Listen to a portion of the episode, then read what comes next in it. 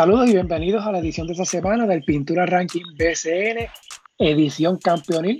Ya tenemos campeón del BCN, los Vaqueros de Bayamón. Saludos, Guirita. Tenemos campeón. Saludos, Marcos, y a todas las personas que nos están escuchando. Ya los Vaqueros se alzaron con su cetro número 16. Dicen que todavía están celebrando por allá por, por la ciudad vaquera, así que Vamos a analizar lo que fueron los últimos dos partidos y para esta edición contamos con eh, el análisis de un experimentado técnico, eh, Tony Ruiz. Saludos, Tony, buenas noches. Saludos, Guirita, saludos, Marcos, Tony está empatando un récord, Guirita. Sí, correcto.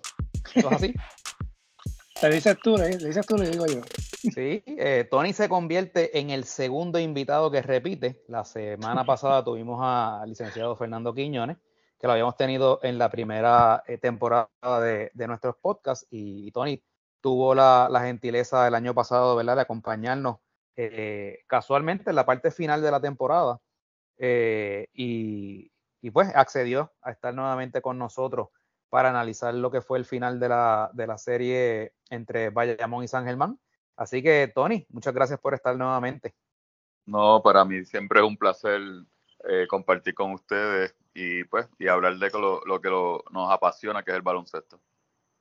Y obviamente, y obviamente Tony nos puede dar esa perspectiva como coach, ¿verdad? Porque nosotros podemos hablar aquí de lo que hemos visto, ¿verdad? Por baloncesto por tantos años, pero no es lo mismo del lado de acá, desde el lado como coach, y en el caso de Tony, dirigente campeón, Gurita. Precisamente con, con Santurce, el último campeonato de los cangrejeros. Fue con Tony Ruiz. Eso es así.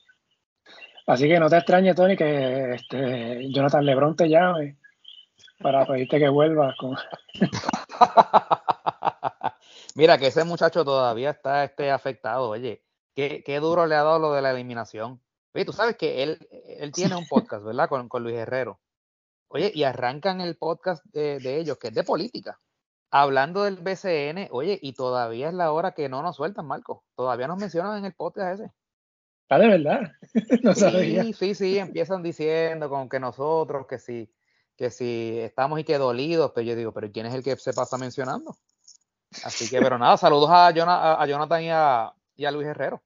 Gracias por escucharnos. Ay, Dios mío. Bueno, yo estoy yo desde, el 2009, cuando Caguas desapareció. Ah, bueno, pero ese dolor es por otra cosa. Exacto, ese es por otra cosa. Bueno, vamos entonces a hablar de los últimos dos juegos, ¿verdad? Porque la semana pasada con Fernando eh, tuvimos hasta los primeros cuatro juegos, en gran medida por la suspensión que hubo del cuarto juego en San Germán. Así que la última vez que grabamos, la serie estaba empate 2 a 2. Quedaba pendiente el quinto o sexto juego y un séptimo si hubiese sido necesario. Eh, ¿Qué ustedes creen? ¿Hablamos de, los dos juegos juntos o vamos individual? Eh, la realidad es que el quinto juego. Eh, por eso, como fue la paliza. Pues, correcto, por eso te iba a decir que realmente fue tan one-sided que yo creo que los englobamos y es más fácil. Pues déjame mencionar por lo menos resultados la por encimita. El quinto juego lo ganó Bayamón 96 a 65. Por un dominio absoluto, ¿verdad? Por parte de los vaqueros. Bayamón ganó el primer parcial por 14, el segundo por 10 y el último por 16. Así que pues no hay nada que buscar. Aquí Bayamón tuvo cinco jugadores en doble figura y tuvo, el caso de Stephen Thompson tuvo nueve, Javier González tuvo ocho, o sea, fue una ofensiva eh, bastante repartida. Eh, déjame verificar, un, tres, no, perdóname, fueron seis, eh, no, sí, cinco jugadores, cinco jugadores en doble, en doble figura por, por Bayamón. En el caso de San Germán, eh, Moniz Rodríguez 11, eh, Jefferson 11 puntos, 9 rebotes, 6 asistencias y Llegué Fernández 11 puntos en ese juego.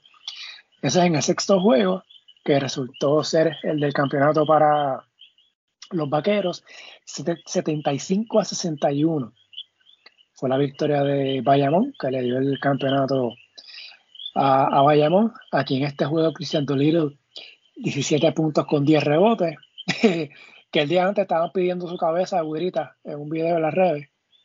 estaban pidiendo que estaban pidiendo a Yadier que sacaran a, a porque si seguía iba a perder Bayamón. Eh, Jacob Wiley 14, Thompson 10, Ángel Rodríguez 12 con 5 asistencias. Eh, Mojica, que fue el MVP, tuvo 7.8 rebotes en ese juego.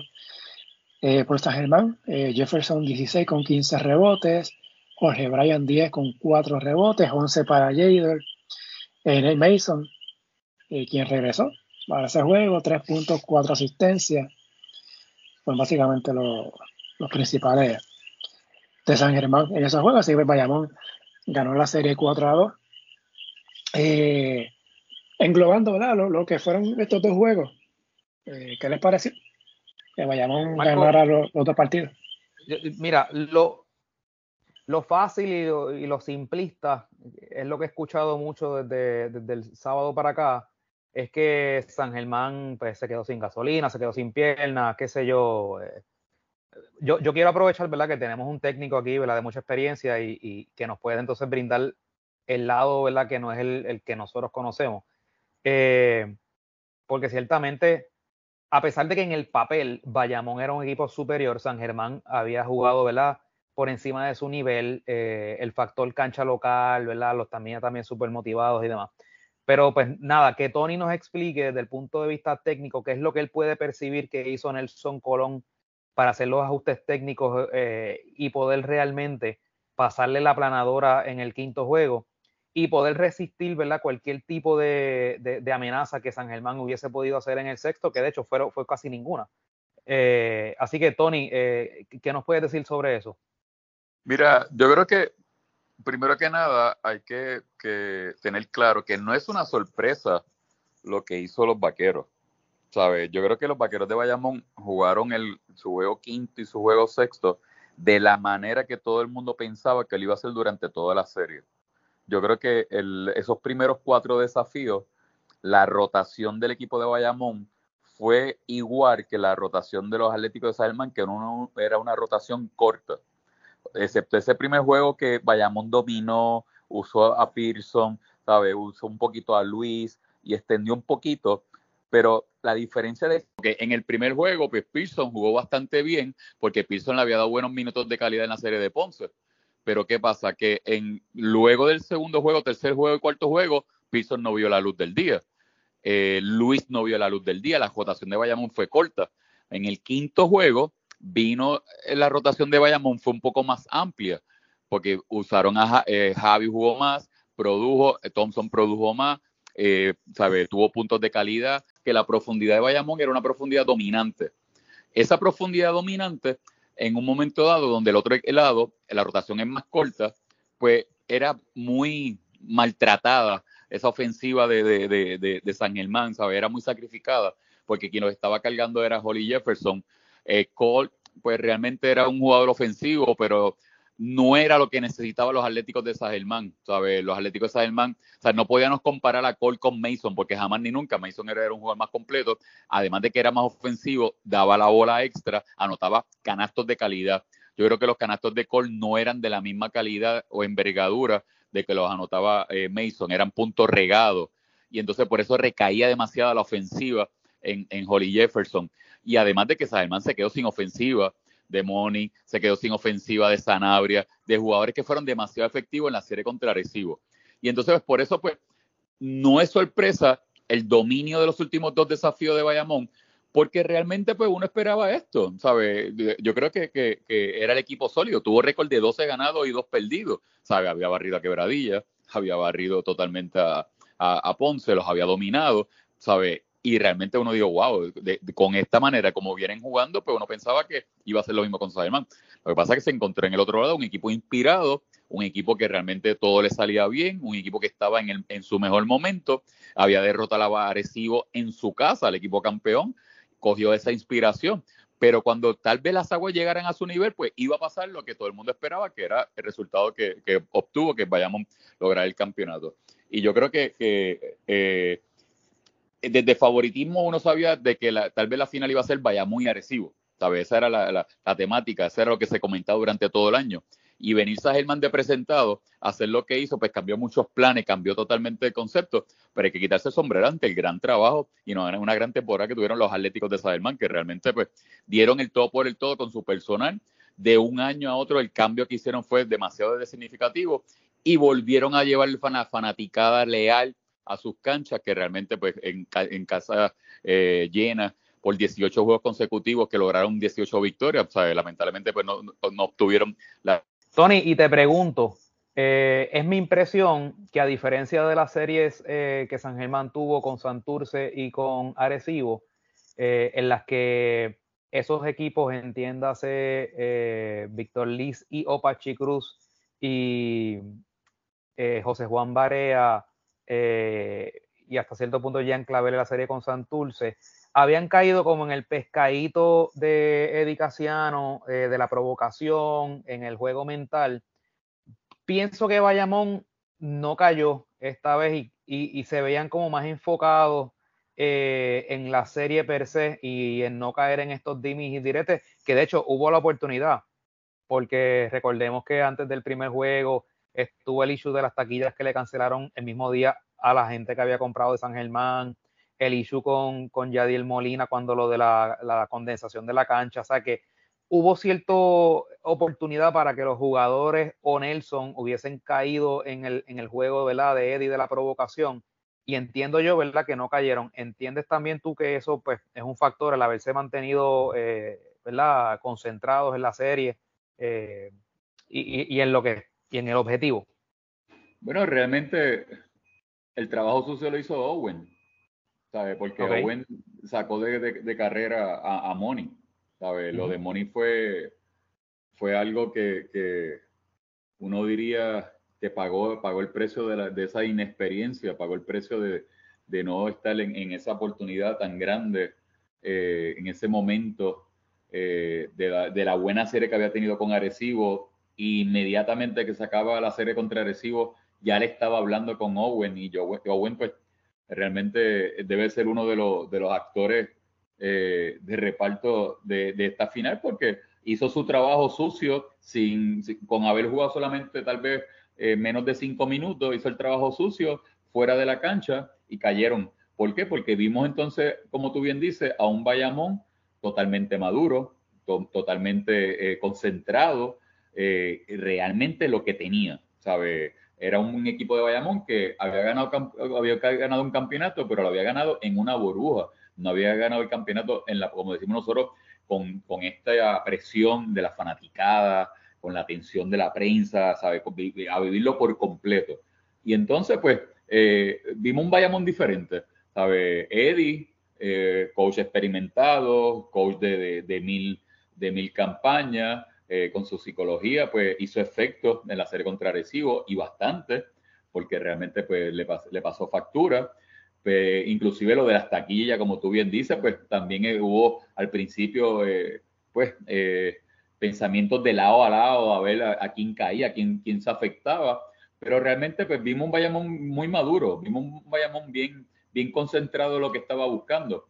Por eso es que, que, que te digo que esos primeros cuatro juegos se jugaron de una manera y los últimos dos juegos vimos el Bayamón común que había dominado todo el, todo el torneo. Vimos un Bayamón totalmente diferente. Vimos a Angelito, pues, eh, eh, tal vez en su mejor momento, porque hay que recordar que Angelito en un juego eh, obtuvo siete T-Nobel, ¿sabe? Y realmente, pues, fue un juego bastante fuerte para él, porque no es habitual para un point guard de la calidad que tiene Angelito, pues, tener esa cifra de T-Nobel pero ya lo vimos en los últimos dos desafíos, ¿sabe? Jugando a, su capacidad máxima de liderazgo. Vemos a un Bayamón ganando con Mojica tirando de 13-3 de campo. ¿Sabe? Que eso tú dices, wow, ¿cómo, cómo, lo, puede hacer? Pero es que el equipo de Bayamón tiene ese tipo de profundidad, ¿sabe? Tiene eh, esa, esa versatilidad donde tiene un jugador como Cristian Dolite que juega supuestamente la 4, pero te puede jugar de la 1 a la 5 porque te coge el rebote, ataca el canasto, pone la bola en el piso, anota el triple, es sumamente inteligente y en ese juego fue más agresivo, ¿sabes? Termina con 11, 11, 11 puntos por juego, casi 9 rebotes, 3 asistencias, o con números sólidos en un, en un equipo donde él parecía como que no era la figura importante, pero yo entiendo que era la más figura dominante, ¿sabes? Era bien importante porque cuando Cristian anotaba en doble figura, Bayamón ganaba más fácil, le hacía el trabajo más fácil a sus demás compañeros y por eso se veía la solidez del equipo de Bayamón. Y yo, pues, y Bayamón, ¿sabes? Eh, no, nos dejó, no, no, nos dejó en deuda. ¿sabes? Bayamón demostró el por qué eh, fue consistente y fue el líder durante la temporada y así lo demostró en, en esta serie final. Sí, y la realidad es que en, en, el papel, analizándolo crudamente, ¿verdad? Antes de comenzar la serie, a nadie lo, o sea, oye, lo de San Germán en su casa era algo, ¿verdad? Bien grande. Pero no hubiese sido sorpresa si San Germán realmente hubiese, eh, si Bayamón hubiese barrido la serie, ¿verdad? Por lo que tú dices, ¿verdad? Por la profundidad y la calidad de los jugadores. Eh, claro, San Germán tenía un eh, Jefferson que era el equivalente, un facsímil razonable de lo que fue este Donta Smith eh, para Mayagüez en el 2012, que era un jugador que lo hacía todo. Este, y, y jugadores que se crecieron, el mismo J.D. Fernández metiendo canastos clave.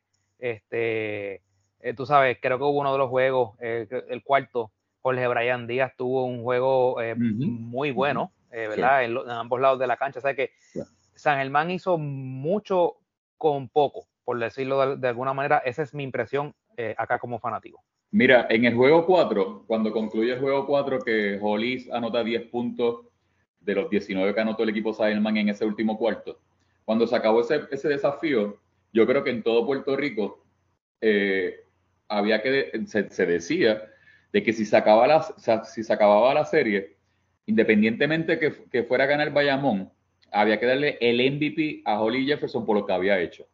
En el juego 4, estamos hablando de, en esos primeros cuatro desafíos, lo que él había hecho había sido impresionante. ¿Qué pasa? Cuando vamos al juego 5, vimos a un Holly Jefferson que realmente ya le estaba pegando la serie, ya le estaba pegando la carga, ya no tenía pierna, ya no tenía energía. Ya, vi, ya en ese juego, ya Bayamón ya tenía tres cuerpos encima de él. O sea, tenía a Luis, un gatito a Romero, ratito a Dolita, ¿sabes? Realmente era tan impresionante y Hollis empezó a, en descenso. Todo el mundo, pues está bien, no, ha pasado nada, juego malo, fue bien, fue una pela, por decirlo de esa manera, había que dejarlo en el camerino. Vamos a ver cuál es esa man que vamos a ver, va a defender su cancha local, lleva 18 victorias consecutivas. Y cuando regresamos entonces a San Germán, vemos a un Holly Jefferson de la misma manera, o sea, tratando de anotar los canastos habituales que él anotaba, pero ya las piernas no le daban, ¿sabes? Ya el agotamiento físico era demasiado. Y eso le pasó factura. O sea, el efecto del juego quinto, donde realmente yo creo que él se gastó, ¿sabes? Él dio, como decimos, shutdown. Por más que él trató de hacerlo en el juego sexto, ya no podía. ¿Por qué? Porque entonces se cargaba demasiada su ofensiva. Eh, pues eh, yo entiendo el movimiento de cambio de Mason por Cole era, de urgencia, era un movimiento de buscar una reacción eh, Norris Cole no era realmente eh, nada eh, con comparación a lo de Mason. Mason era un jugador completo, hacía muchas cosas. Norris Cole era, es un point guard de 1.5, o sea que es más anotador que pasador. Es impresionante. hacía más que una, hizo una asistencia nada más en, toda la serie final por juego. y pues eso decayó con la ofensiva de DJ Fernández, eso cayó con la ofensiva de Moni, eso cayó con la ofensiva de Sanabria. Eh, Jorge Bryan jugó muy bien en ese juego 4, anotando esos puntos en el área de baseline, pero pues no aparecieron, no aparecieron, no, fueron consistentes. Y al no ser constante y consistente para tú derrotar a un equipo como es el equipo de, de Bayamón, tú tienes que tener tres voces ofensivas todas las noches de la misma manera, de la misma magnitud, porque no vas a poder competir. O sea, no puede ser una sola persona contra cinco porque realmente se va a hacer imposible. Y eso es lo que pasó, o sea, le, pasó factura a Sagelman, la debacle ofensiva que tuvieron ellos en, los últimos desafíos. Sí, antes de pasarle la bola a Marcos, Marcos, para que tú también, ¿verdad? Eh, eh, coincido con, con, Tony, creo que el factor realmente fue el ajuste que hicieron sobre Holly Jefferson, de verdad, de ponerle tantos jugadores y cansarlo. porque ciertamente San Germán no contaba con una segunda voz ofensiva constante. Y Maxime, ¿verdad? Que Money, digo, no es que desapareció, es que no estuvo la serie. Eh, así que era o Hollis o nada. Y, y, pues ahí, ahí fue que realmente San Germán, en mi impresión, eh, eh, ¿verdad? Pierde la serie. Eh, porque, y fíjate, y, cuando tú hablas de cansancio, es el cansancio provocado por la defensa sobre él, porque recordemos que esta serie comienza una semana después, ¿verdad? Hubo una semana de descanso y también hubo, eh, ¿cuánto? De tres juegos de descanso cuando aquel juego no se puede eh, celebrar en San Germán por lo de la cancha. O sea que no es cansancio por, por, el, por la, acumulación de partidos de la postemporada, era el cansancio provocado por la defensa que había sobre él. Totalmente, totalmente de acuerdo, porque uno, ¿sabes? Tú no ves el cansancio en la ofensiva. O sea, lo que pasa es que él, inclusive en ese juego 4, hubo, hubo momentos y episodios en el último cuarto donde él tuvo que jugar la, la posición 5 porque hay que destacar que Pelacoco pues había salido lastimado del hombro para darle descanso a Jorge Bryan y Eddie para hacer el macho más, más imposible, pues realmente pues lo, puso en la posición 5, bajaba la bola en la 1, eh, pero defensivamente estaba, estaba de 5. Y entonces, pues, eh, ¿cómo te digo? Lo sacaba de ventaja, porque le estaba, le estaba dando ventaja porque estaba apostando a esa victoria en ese momento. Pero realmente yo siempre he dicho, estos tipos son seres humanos, estos tipos no son robots y, la carga que, ha tenido ese hombre, ¿sabe? Hay que destacar, ¿sabe? San Germán, vuelvo y repito, ¿sabe? Elimina a Santurce, elimina a y te toca Bayamón. Era el camino más espinado, era el camino más difícil para poder lograr el objetivo. Con todo eso se graduaron con altos honores, ¿sabe? Lo de Germán fue algo, un espectáculo en todo el sentido de la palabra, pero realmente, pues, eh, Jefferson necesitaba un poco más de ayuda para que entonces así poder competirle tú a tú con, con Bayamón y haber sacado eh, tal vez eh, eh, esos últimos dos desafíos o provocar ese séptimo juego porque pues su ofensiva pues se totalmente estaba ausente en esos últimos desafíos. Viendo las estadísticas, en el caso de San Germán, solo tuvo tres jugadores promediando en doble figura en la serie. En el caso de Jefferson, 18.5, eh, Norris Cole promedió 15 de los cinco juegos que estuvo y Jede Fernández 11.8. Eh, luego de ahí, eh, Jorge Bryan fue el mejor con 7.3. O sea, cuando no mira Bayamón, Bayamón tuvo 3, 4, 5 jugadores en doble figura y el que le seguía fue Imer Romero que promedió 9.7, o sea que básicamente seis jugadores, eh, promediando eh, doble figura, si redondeamos el, número de, Romero. O sea, eh, como mencionaron, ¿no? O sea, no era Jefferson o nada. Bayamón, o sea, en el último juego, Javier Mojica fue el más valioso de la serie, pero solo anotó 7 puntos. o sea, no tuvo que tener un juego de 20, 25 puntos para que Bayamón ganara. O sea que era bien difícil porque en Bayamón, si Mojica tenía un juego malo, podría ser Ángel el que le estrella ese día, o podría ser Duliro, o podría ser Benito que se destapara. Será bien complicado, ¿no? Para, para San Germán. Y, y haciendo la comparativa, o San Germán anota 71 puntos en, esta serie final. Sí. Pero mira, mira el detalle, Marcos. lo más impresionante es que no es que anota 71 puntos, es que San Germán viene de anotar 98 puntos en la serie contra Arecibo. Exacto. Estamos hablando de 27 puntos. ¿Dónde están esos 27 puntos? O imagínate, hubiera, y uno, y uno, todas las series son diferentes, pero al menos de esos 27 hubieran aparecido 10, hubieran, hubieran quedado campeones. ¿Por qué? Porque vayamos lo que promedia son 79 puntos. A pesar de que la ofensiva de Bayamón es más balanceada, pero la ofensiva explosiva que tuvo Sajerman contra Arecibo, ¿sabes? que fue algo espectacular, no la pudo arrastrar en la serie final porque realmente, pues, ¿sabes? Eh, se, desaparecieron, o sea, no fue constante. Sí, Gurita, recuerda que en la serie frente a Arecibo, que ganó, el primer juego lo ganó Arecibo, que fue aquel juego de Mason que tuvo cuarenta y pico de puntos, Jefferson treinta y pico, y mencionamos eso, que tenían que verlo, ok, eh, quiénes van a hacer esa, tienen que surgir otras figuras.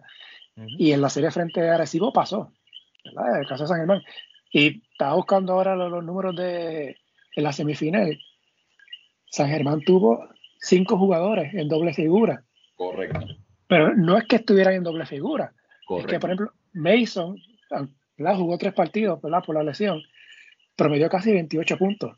Uh Fernández, 12.8, eh, básicamente 13. Will Daniels en los dos juegos, 13. Y Moni Rodríguez, 14.2. O sea, que no, era solamente promediar en doble figura, sino que era doble figura eh, o sea, bastante arriba. Y eh, obviamente en el caso de San Germán, que mencionó Tony, fueron 98 puntos por juego frente a Recife. O sea, no hubo, no hubo, aparte de Jefferson, no hubo más, más figuras eh, por, por, parte de San Germán. Y me llama la, la creo que no se ha mencionado mucho. Y quizás el resultado hubiese, hubiese, sido el mismo a la larga. Pero creo que San Germán eh, no se recuperó de, ese tercer juego que estaba ganando, que fue, que fue en Bayamón. Que si lo, hubiese ganado, y si ganaba el cuarto juego en su casa, se hubiese puesto arriba 3 a 1.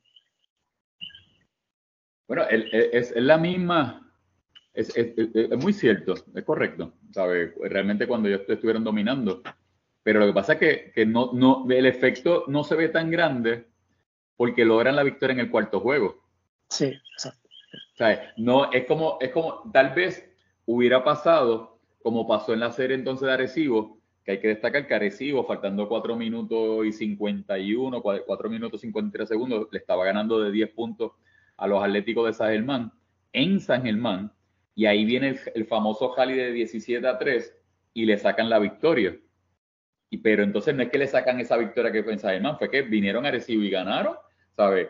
Y fueron a San Germán y ganaron y cambian totalmente la serie. Entonces, pues por eso tal vez ese efecto, como tú bien dices, de, ese eh, juego tan agresivo y tan bueno que había jugado Saima por 30 minutos y no lo pudo complementar en el último cuarto, pues no se ve tan el efecto porque en el cuarto juego Sagelman defiende su cancha local cuando eh, pues se pone la capa, como decimos nosotros, de, Superman y anota 10 puntos de los 19 para lograr esa victoria eh, impresionante porque también vinieron de atrás para lograrla y así poder empatar la serie.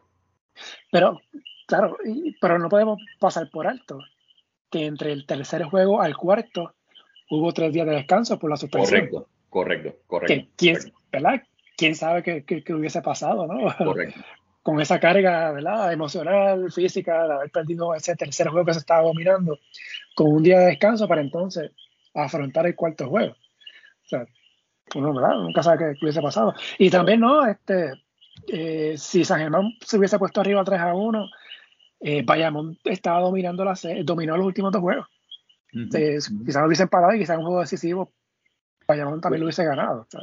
Pero fue una serie, fue una serie porque en los primeros cuatro desafíos, los inicios de los desafíos fueron, ¿sabes? De que los equipos que iniciaban ganando fueron los que perdían. Sí, sí. ¿Sabes? 12 eh, a 2, 19 a 3, 12 eh, a 3, 19 a 7, y decía, pero ¿qué pasó aquí? ¿Sabe? entraban tan agresivos y que realmente eh, eh, el la, consistencia del, el tercer cuarto de San que no fue la que vimos en el último, en el, último desafío, fue que en el tercer cuarto San siempre reaccionaba. Y en este desafío contra, cuando perdieron, ahí se quedaron even, ahí, ahí no pudieron, lo más que se, se pudieron, se acercaron, pero pues ¿sabe? No, vino Thompson, metió aquel triple y le sacó el aire completo para acabar ese, tercer cuarto y ahí pues le quitó eh, la energía que, tenía, que tenía. Pero, ¿sabe? Fue una serie de que los inicios no eran el reflejo de lo que tal vez eh, fuera eh, el resultado, excepto, pues claro está, cuando ese juego quinto, pues ya la historia y el juego sexto fueron totalmente dominio de lo que había hecho Bayamón y, y así lograron el resultado. Entre el quinto a sexto juego, eh, bueno, en el quinto juego, eh, Norris Cole apareció con una careta. Aparentemente recibió un golpe en la cara. Yo no recuerdo ese momento, ¿verdad? Que no, no, mejor me lo perdí. O si es que se, se vio en las cámaras. Eh, apareció ¿verdad? con esa careta en el quinto juego. Eh, fue una paliza de, de Bayamón. la conferencia improvisada que estaban haciendo luego de, los partidos y digo improvisada porque eso no era la liga, eso era la gente que estaba allí, prensa y medios. Eh, le preguntaron a Eddie y Eddie dijo que Mason era preventivo, la careta, que iba a estar listo para el sábado. Y de momento, tres, cuatro horas antes del juego, nos topamos con la noticia de que Mason iba a jugar eh, ese, partido y, obviamente lo, que quedaba de serie si, si iban a un séptimo juego. Eh, eh, ¿Fue la movida correcta? hacer ese, que integrar, a Mason casi tres semanas después de la lesión. Obviamente no se vio, no estaba al 100%. realmente, realmente es un movimiento de desesperación. Hay que destacar que, que Noriscol tenía una fractura en el hueso orbital, ¿sabe? Que realmente pues eh, era algo, muchas, muchas personas piensan de que fue un fake o muchas personas piensan que realmente pues eh, se la sacaron de la manga, pero tenía fractura, ¿sabe? Tenía fractura eh, y que realmente pues vimos un Norris Cole que no es un tipo de que era agresivo y que iba a jugar el todo por el todo porque está pensando qué va a pasar después cuando saliera de Puerto Rico. Y entonces por eso es que yo veo que la decisión de Norris Cole baja tarde. Y Norris Cole pues era un momento de desesperación, un momento de tal vez buscar una reacción, un movimiento de, que pues fue el jugador que nos trajo aquí, eh, vamos a apostar a él, pero fueron tres semanas que lo sacaron de timing, fueron tres semanas que lo sacaron de ritmo y no es lo mismo, ¿sabes? Era bien difícil tú tres semanas sin jugar, eh, para tú producir y provocar un séptimo juego. Y él se vio mal desde el inicio cuando estaba tirando el tiro libre. Sea, cuando estaba tirando el tiro libre, que falló dos tiros libres consecutivos, ahí totalmente ya se veía que no estaba en el ritmo de, de la serie, no estaba en el ritmo habitual de lo, de lo cual él no tenía acostumbrado. Eh, y ahí, pues eso también le pasó factura. Pero yo creo que, que, que ese es el movimiento de desesperación, buscando una reacción eh, inmediata y lo cual pues eh, lamentablemente pues no, se produjo. Yo, ¿verdad? yo quiero añadir, las lesiones son parte del juego. Eh, los equipos que llegan hasta el final, todos los jugadores tienen algún tipo de dolencia, lastimadura, ¿verdad? porque la temporada es larga. y siempre quedará el, what if, ¿verdad? ¿Qué hubiese pasado si Víctor Lee no, no le mete el pie a, a, Mason y Mason tiene que ¿verdad? salir por lesión y, y, San Germán tiene que traer a Cole. Eh, de la misma manera que el año pasado la gente de Bayamón eh, pensaba que hubiese pasado si Angelito no se lesiona, Hubiesen llegado probablemente hasta el final, no se eliminan con, con. Eh, y, nada es seguro, nadie dice o, o, nadie puede asegurar que si Mason hubiese estado jugando ininterrumpidamente con San Germán, eh, San Germán lo hubiese ganado la serie Bayamón. Pero pues ciertamente pues uno siempre se queda con ese mal sabor, esa espinita, ¿verdad? De que hubiese pasado si realmente eh, el Mason que había jugado eh, la gran parte de la temporada con San Germán hubiese podido estar en esa serie final.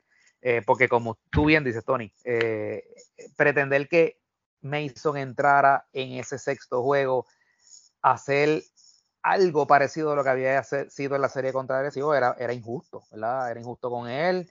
Eh, y, la realidad es que tampoco Cole te había dado mucho. Así que, ¿verdad? Pues eh, es una lástima eh, que San Germán, ¿verdad? no haya podido tenerlo saludable en toda la serie para ver qué hubiese podido pasar. Pero se juega con los que hay. Y, y pues, para fortuna de Bayamón, ellos estuvieron bastante saludables Benito estuvo aquejado eh, en los primer, el primer partido, pero sabemos que ese muchacho, eso es, para que no juegue, tiene que estar literalmente, tiene que tener una pierna jota.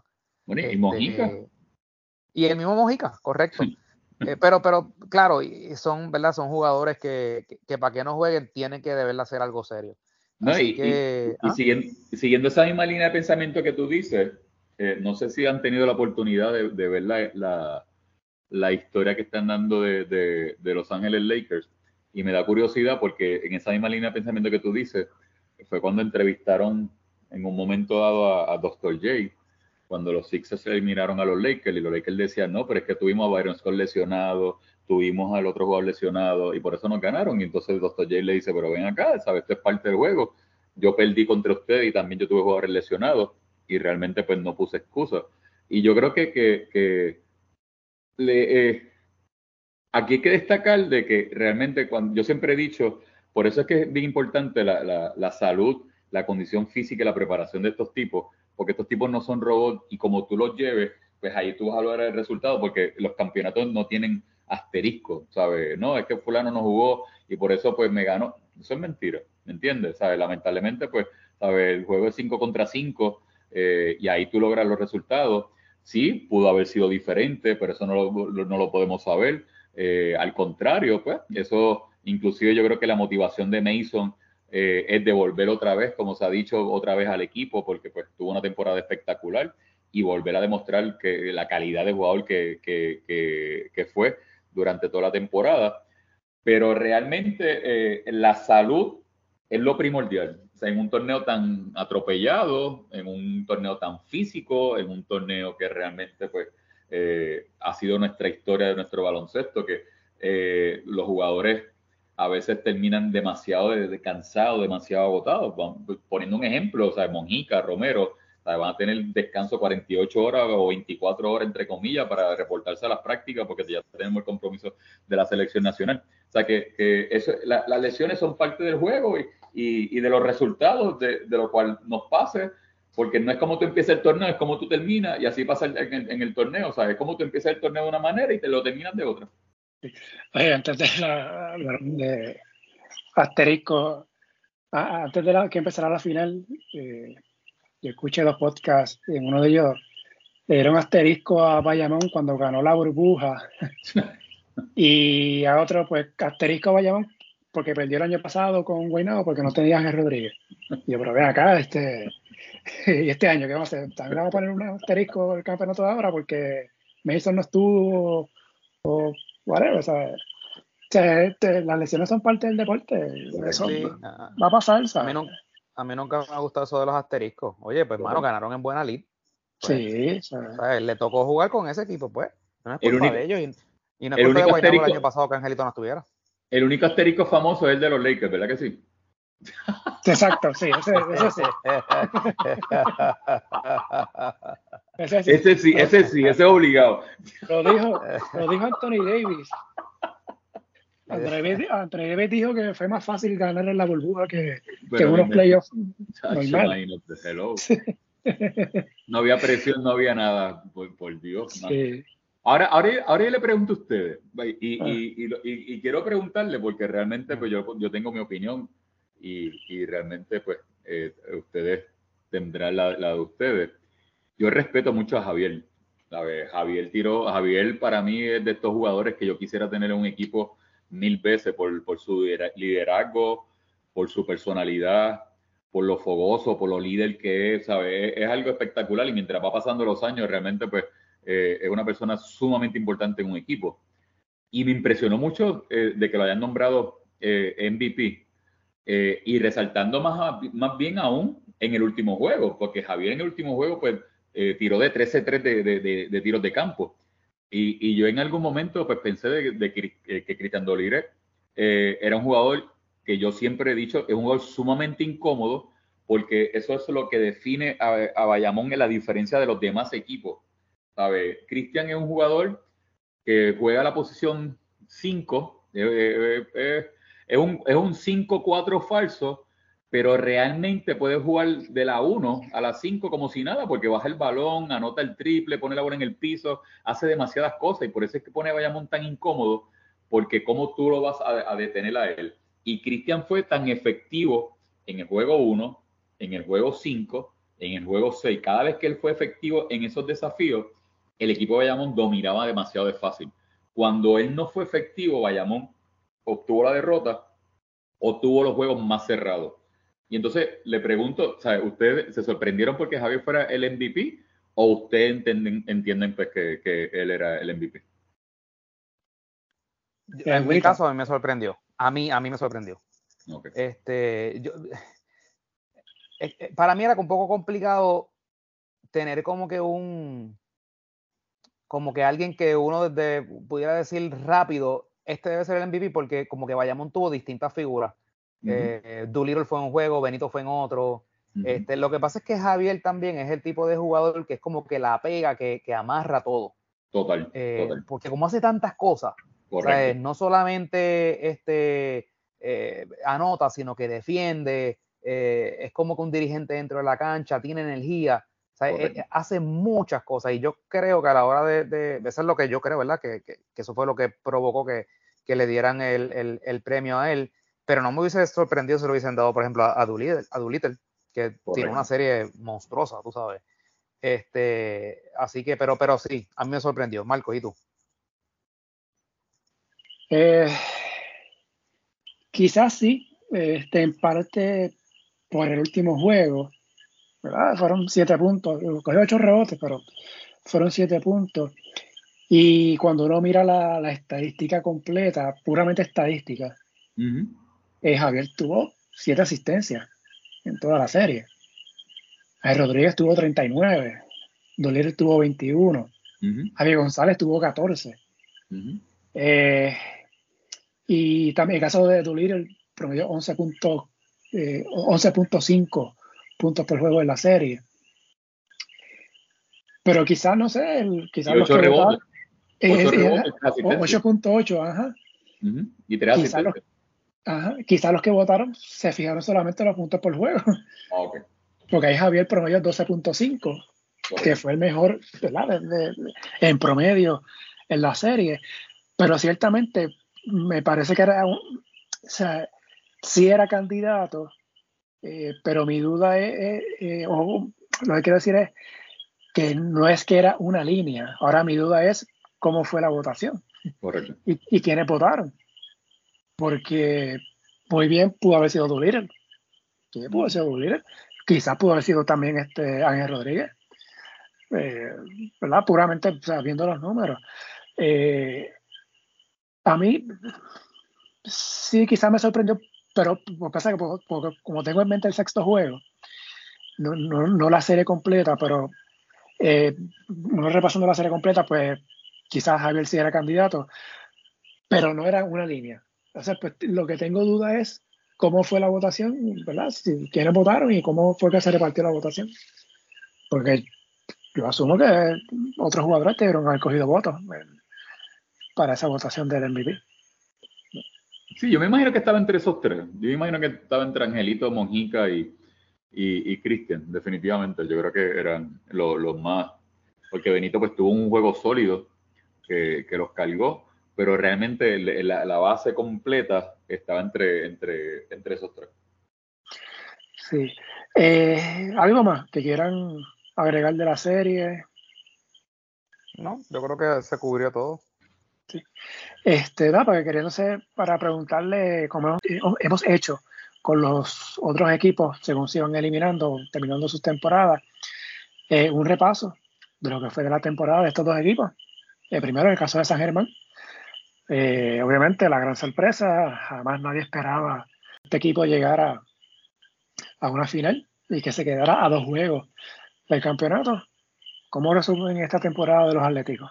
Yo la resumo un espectáculo, de verdad, eh, eh, era un sueño. Eh, el trabajo que hicieron los Atléticos realmente, pues, bueno, se graduaron con honores. es impresionante lo que hace la unión de grupo, lo que hace la unión de equipo, lo que hace cuando todo el mundo está con un mismo objetivo, cuando está todo el mundo con la misma causa. ¿sabe? Hay que destacar que, a pesar de todas las adversidades, San Germán siempre se levantó, ¿sabes? San Germán fue a Santurce, le ganó a Santurce sin, sin Jefferson, con, las, con la expulsión de Moni Rodríguez, ganarle en la carretera, luego, ¿sabe? Eh, logran eliminar a Santurce de la manera que lo, que lo, que lo hicieron, luego derrotan a Arecibo y le ganan cuatro juegos corridos a Arecibo. Porque no es que eliminan a es que le, le ganan cuatro juegos corridos, ganándole dos como local, para luego enfrentarse eh, a, pues, eh, al, a uno, al, favorito eh, y habitual campeón los vaqueros de Bayamón. Sabe que, que ellos fueron un equipo demasiado de, de, unidos. Sabe, Jefferson pues, tuvo su lesión, vino Will Daniel, hizo su trabajo. Todo el mundo sabía cuáles eran sus roles, todo el mundo estaba en la misma página.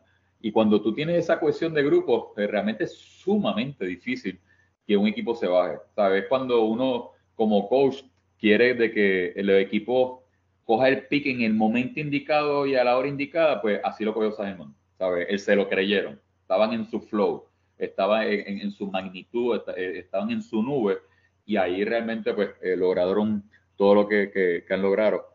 Y dentro de la cancha y fuera de la cancha, porque fuera de la cancha vimos ese respaldo masivo, o sea, la nueva generación de los fanáticos de los Atléticos haciendo presente, luego de 25 años llegar a una final, lograr 18 victorias consecutivas, eh, realmente pues eh, es un espectáculo, es un espectáculo lo que hicieron los Atléticos Simon. Sí, eh, siendo honesto, a principio de temporada, si alguien les decía a uno que San Germán iba a estar a llegar a la final, nadie se lo hubiese imaginado, porque en el papel no tenían el personal para competir con, con otros equipos. entiéndase un Aguada, entiéndase un Ponce, que hasta se veía mucho mejor, ¿verdad?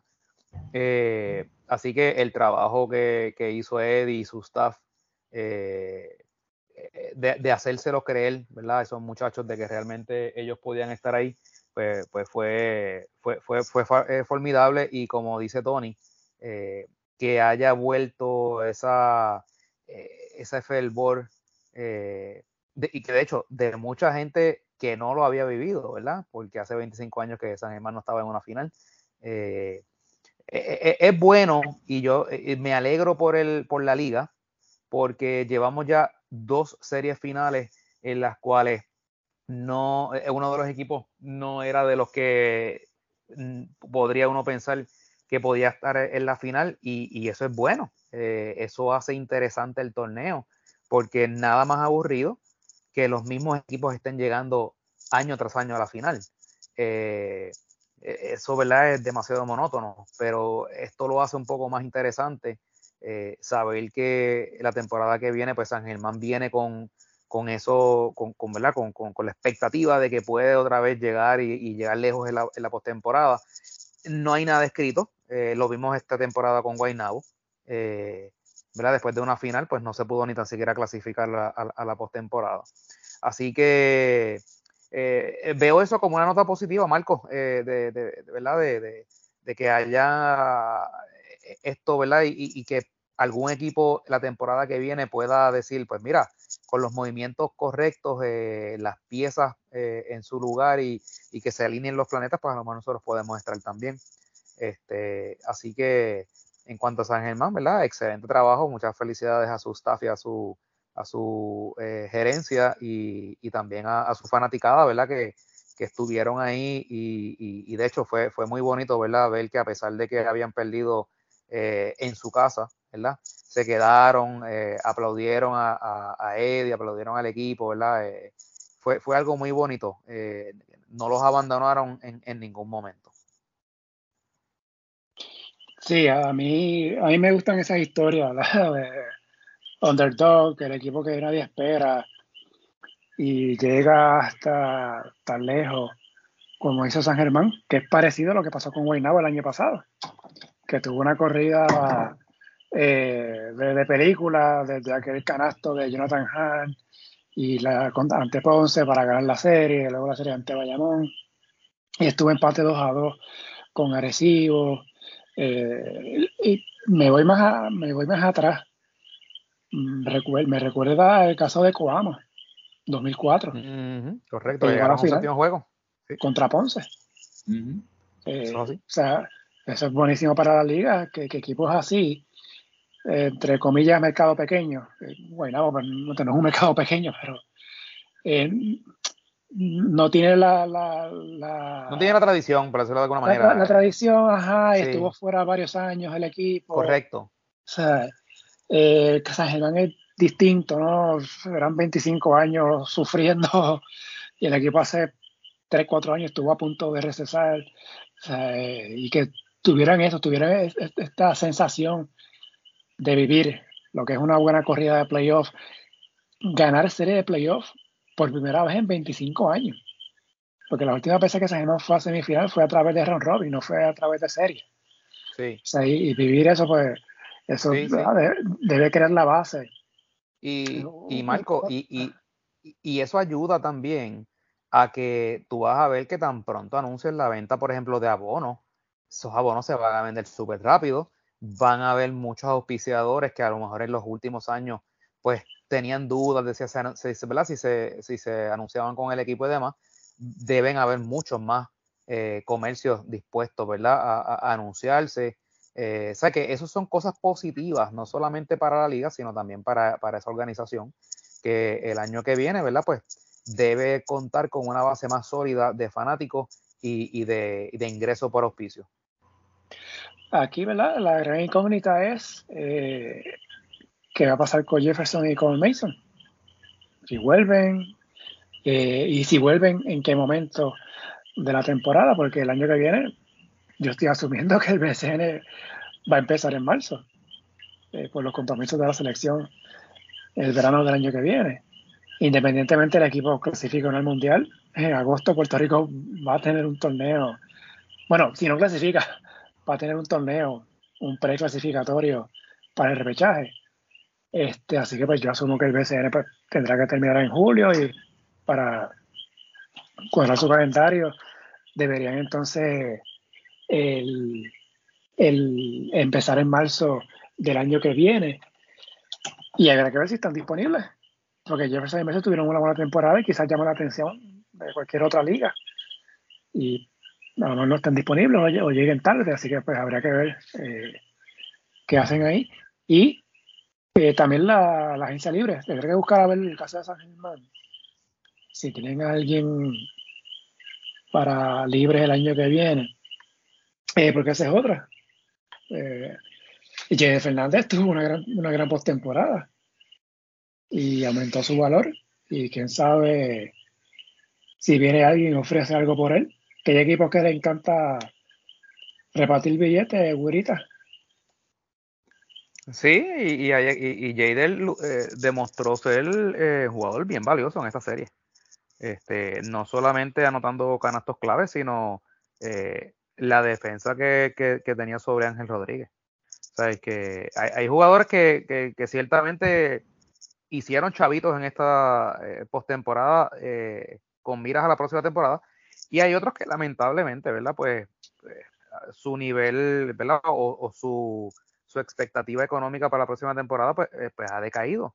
Y es el caso de, José Rodríguez, lo escribí en un tweet, ¿verdad? Eh, va a ser bien complicado eh, pretender que, San Germán le ofrezca algo cercano al tope que sea, que, haya el año que viene. Este, porque pues es los momentos claves, e, en los momentos grandes, que tú haces los chavitos. Y, y Moni pues demostró que, que, en la serie final, no fue que tuvo un mal juego, tuvo una serie mala. y cuando más su, su, equipo lo necesitaba, pues, pues, pues, pues no estuvo presente y, y, pues claro, Eddie siendo eh, un experimentado jugador, pues, pues siempre, yo, yo nunca voy a olvidar una, un juego, yo no recuerdo si fue serie regular o postemporada, eh, creo que jugaba ya con Ponce y había tenido una primera mitad desastrosa. Había tirado un montón y no había logrado este, anotar eh, apenas puntos, había, hecho. Y, tú sabes que en esas entrevistas que hacen eh, cuando salen del, del halftime, este, le, dice, Eddie, este, eh, tuviste una, primera mitad este, difícil, este, ¿qué, qué vas a hacer ahora en la segunda mitad? Y él dijo, pues seguir tirando. Y, es que es la realidad, los tiradores tiran, tú sabes, y, tú tienes noches buenas, tienes noches malas, tienes una primera mitad mala eh, y vienes una segunda mitad y, empiezas a anotar la bola. Pero en el caso de Moni, pues, pues oye, lo intentó y lo intentó y lo intentó y, no le salía, por la razón que fuese. No pudo con la presión, o Buen Pérez se le metió en la cabeza, lo que quieras decirle, pero la realidad es esa. Así que pues, ¿verdad? Me da mucha lástima, pero, pero pues en los momentos clave. Y, y Moni no es un nene ya, tú sabes, Moni ya lleva varias temporadas en, en, la liga, ¿sabes? Este, que ya uno poder decir y, pensar que, que Moni puede eh, reivindicarse y, y, a lo mejor ser un, jugador de impacto en, en, futuras este, temporadas, pues es un poco complicado. Eh, así, que, pues nada, así lo veo yo. Mira, buscando la, la reserva, la, el listado de reservas que hubo, que que tiró la liga antes de la temporada, según esto, Jorge Brian Díaz sería agente libre. Tiene contrato del 2018 hasta el 2022. Eh, así que sería gente libre. A menos que lo reserven como jugador de franquicia. Si es que esto se mantiene. Eso, eso, es lo que te iba a preguntar ahora, ¿verdad? Si, si entra en juego lo del, juego de franquicia. Entonces, este Pelacoco y Moni Rodríguez tienen contrato para el año que viene. Así que pues, pudiera ser que. Money, ha salvado sí. no tiene problema ahí. Así que pudiera ser entonces que el, núcleo nativo de San Germán eh, se mantenga. O sea, habría que ver qué pasaría con los con los refuerzos. Eh, entonces, eh, Bayamón, ¿qué se puede decir de los vaqueros? Cumplieron el objetivo, porque Bayamón era campeonato nada. Bueno, es que se prepararon para eso. Sea, yo creo que el equipo de, de, Bayamón, como bien dice Nelson, fue el primer equipo que empezar a, practicar desde el mes de, febrero. Oye, y por casualidad, los dos equipos que empezaron a practicar desde bien temprano fueron los Atléticos de Saelman y los Vaqueros de Bayamón. Hay que resaltar eso. ¿Sabes? Eh, Eddie empezó bien temprano eh, eh, también, igual que, que, Bayamón. Y ellos, desde el objetivo claro era sacarse esa espina de esa eliminación que tuvieron con Guaynabo. ¿Sabe? y ahí, desde el primer día, ellos salieron a ese objetivo y lo lograron, ¿sabe? Mentalmente y físicamente. Cuando tú te preparas para eso, ¿sabe? Tú vas a lograr grandes resultados. Es el mismo núcleo, ¿sabe? No, no, no, no lo alteraron, añadieron a Thompson, que para mí va a ser un gran jugador, ¿sabe? Un acierto espectacular para ellos, y se fortalecieron más aún, y pues ahí están los resultados, ¿sabe? No, no, no, no, no nos dejó en deuda, al contrario, ¿sabe? Ellos demostraron de que eran eh, uno de los favoritos, porque todo el mundo decía que el otro favorito era la Arecibo, porque era la, final soñada de, todo el mundo. Y mire, mire, mire este momento, ¿sabe? La final soñada no se dio y la que se dio fue la de Sagelman y los Vaqueros, donde fue el programa más visto en nuestra televisión nacional. ¿Sabe? Imagínate entonces que realmente en, dónde eh, eh, está el BCN, yo diría en su mejor momento, pues, competitivamente hablando. Pero lo de Bayamón, pues, ¿sabe? Eh, demostró desde el primer día el por qué eran los favoritos, lograron los objetivos y así eh, lograron los, grandes resultados. Mira, eh, ah, ah, antes de comentar algo, estaba revisando, Gurita, ¿tú recuerdas cuál era el promedio de minutos por juego que para los de jugadores de franquicia? Yo, creo que eran 20, ¿verdad? 20. 20. 20. Jorge Brian promedio 19.9 minutos por juego. Ay, Dios mío. ¿Cuánto? 19.9. Ay, Dios mío. Pues ya tú sabes que esa pantalla va a decir que es 20. Ay, Dios mío. Para hacer esa. Y la realidad es que, pues, por puntos decimales es 20, ¿no? No. No, pero, no llega. No. No, es lo mismo 20.0 que 19.9. No es lo mismo. No es lo mismo. pero vamos a decir una cosa, eh, eh, es, yo, a mí me gustaría ver esa vista en la liga cuando la, cuando la celebren. No es lo mismo. Digo, estamos, ¿verdad? Asumiendo que eso se mantiene, que no va a haber cambio, porque supuestamente eso se va a pelear, se va a discutir ahora. Correcto. Así que vamos a ver qué pasa, pero lo, lo traigo, ¿verdad? Por si acaso. Pero yo creo que, yo creo que, o sea, yo creo que no, no, yo creo que no, no, no, no debe de haber cambio tan significativo. ¿Sabes? Yo creo que todos los todos esos jugadores que estuvieron en Sagerman, lo que ellos vivieron durante toda esta temporada ellos se sintieron comprometidos por esa organización y, ese equipo. Entendemos y estamos completamente claros que esto es un negocio, que realmente pues eh, uno toma las mejores decisiones, pero a mí no me queda la menor, la mínima y menor idea alguna. Estoy completamente seguro que Eddie y Cheo eh, van a mantener ese mismo núcleo y los jugadores van a ser agradecidos a, ese gesto y esas ofertas que, van a recibir de, de su, de, la gerencia de, los Atléticos. Porque yo siempre he dicho que alineación ganadora tú no la cambias nunca. ¿Sabes? Tú nunca cambias una alineación ganadora. Lo que te está dando buenos resultados, tú no lo cambias. Cuando tú lo cambias, pues ahí te pasa factura. Y yo creo que los Atléticos San Germán, como dijo Marco hace un rato, eh, la gran pregunta aquí es cuáles, cuáles o quiénes de los refuerzos estará disponibles para el inicio del torneo, porque estoy completamente seguro que esos dos hombres cuando se montaron en el avión, tal vez en el día de ayer, ya tienen sus contratos en, el exterior totalmente eh, filmados y donde van a ir van a estar bastante tiempo eh, y pues si ellos estarán disponibles desde un inicio, porque hay que destacar que la asignación de, importación, eh, si el torneo empieza otra vez en marzo, en abril, pues va a haber competencia. Venezuela ahora mismo se está jugando la Superliga y la otra edición es en el mes de febrero. Tú sabes que pues ya están abriendo el mercado ya vemos que hay refuerzos de renombre ahora mismo jugando ahora mismo allá, pues sabes que realmente pues eh, va a ser tentadora también tener un país eh, de buena liga con buen eh, nivel económico y pues ver cuáles son la disponibilidad de, la importación y esas son la, la, gran pregunta, pero yo siempre he dicho que los equipos, los refuerzos son complementos al, al material nativo que tú tienes. ¿Sabes? Eh, tú ganas con los nativos. ¿sabes? El refuerzo es el complemento. Tú puedes traer dos, tú puedes traer dos refuerzos y, está claro. ¿sabes? Tú puedes traer dos caballos de refuerzo, pero esos tipos no van a meter 50 ni, ni 100 asistencias ni 100 rebotes. Sea, esos necesitan la ayuda de, de los criollos, porque es, de la única manera que tú vas a lograr esas victorias. Y ahí, pues, lo vimos ahora, lo estamos viendo en esta serie final, ¿sabes?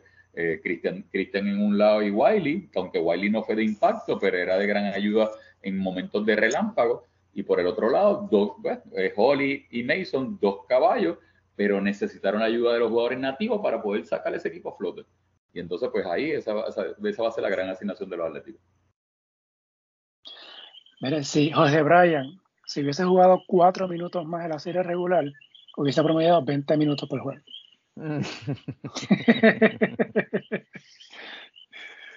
Bueno, veremos qué pasa ahí. Mira, ¿me, puedo tirar una, una pollita ahí? Aquí. Eh, Bayamón fue campeón, sin duda. Campeón justo, fue el mejor equipo del torneo, mejor récord serie regular, varios las primeras dos series. Ganó eh, con Vicente ante San Germán.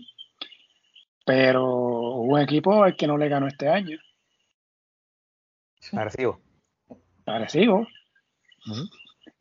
Y de hecho, Bayamón ha perdido los últimos tres juegos frente a los capitanes. Porque el año pasado se enfrentaron dos veces, porque están en sesiones distintas.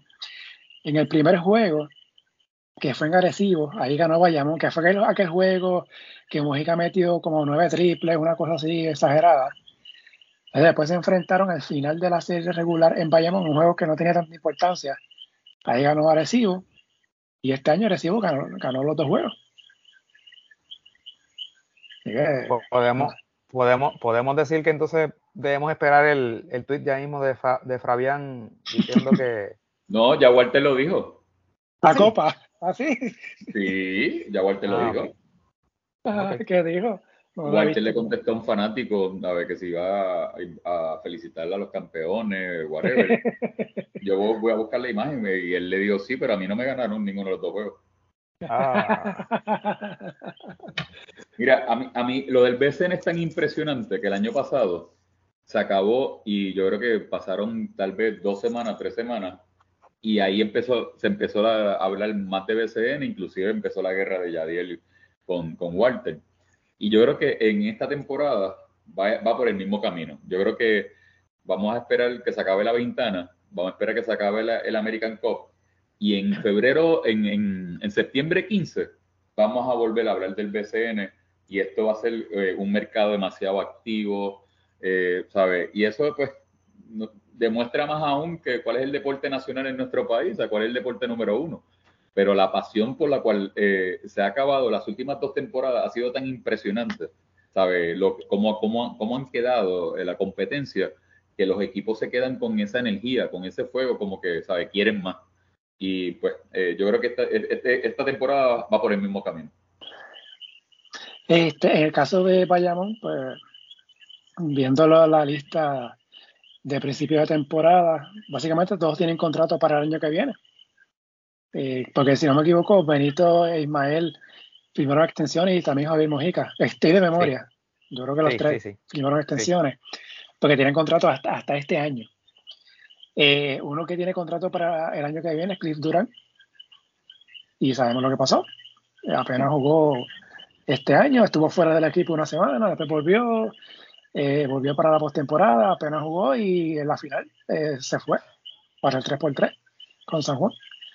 Así que pues básicamente vayamos de mantener el mismo núcleo. Aquí el Bayamón es, por ejemplo, si un Stephen Thompson, si consigue contrato en el exterior, si le conflige o no con el BCN, con tal vez llegaría.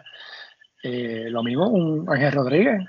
No sé si Ángel quisiera jugar fuera. Eh, porque estamos hablando que el próximo torneo quizás empieza en 6-7 meses. Y me parece que hace mucho tiempo sin jugar. Así que pues, veremos. Eh, Caso Romero está en la selección y pues a veces juega en Nicaragua. Yo no favorezco mucho eso, pero cada cual toma sus decisiones. Así que este equipo básicamente eh, podría, se podemos decir que mantiene el núcleo. Para el año que viene, lo, mismo de San Germán, hay que ver qué pasa con los refuerzos. Eh, si están estarán disponibles desde el principio o si llegan tarde, pues, habría que ver. Eh, entonces, este, Güerita, mencionaste que querías hablar del, de los ratings de televisión. Sí, eh, hoy sale una, nota eh, en la página de la liga que menciona que el, juego número 6 tuvo unos números de audiencia muy buenos, ¿verdad? lo cual nos alegra. eso es positivo, ¿verdad? La exposición que ha tenido la liga en estos últimos años ha sido muy buena. Em, lo que me lleva a entonces al tema de que el canal que se ha llevado el contrato este, e-, este año y que fue el mismo ¿verdad? que tuvo el contrato el año pasado, eh, ya es hora de que empiece a darle al baloncesto superior nacional eh, el valor que, que merece. Y lo que quiero decir es lo siguiente es totalmente inconcebible para mí que una serie final eh, que tiene tanto auspicio, que por, la de este año, ¿verdad? Tuvo tanta expectativa, se estuviese transmitiendo eh, por un canal alternativo. Marcos, tú lo mencionaste cuando hablamos de esto hace dos podcasts atrás, que el caso de la NBA transmite su serie final completa por uno de los networks, que es ABC, ¿verdad?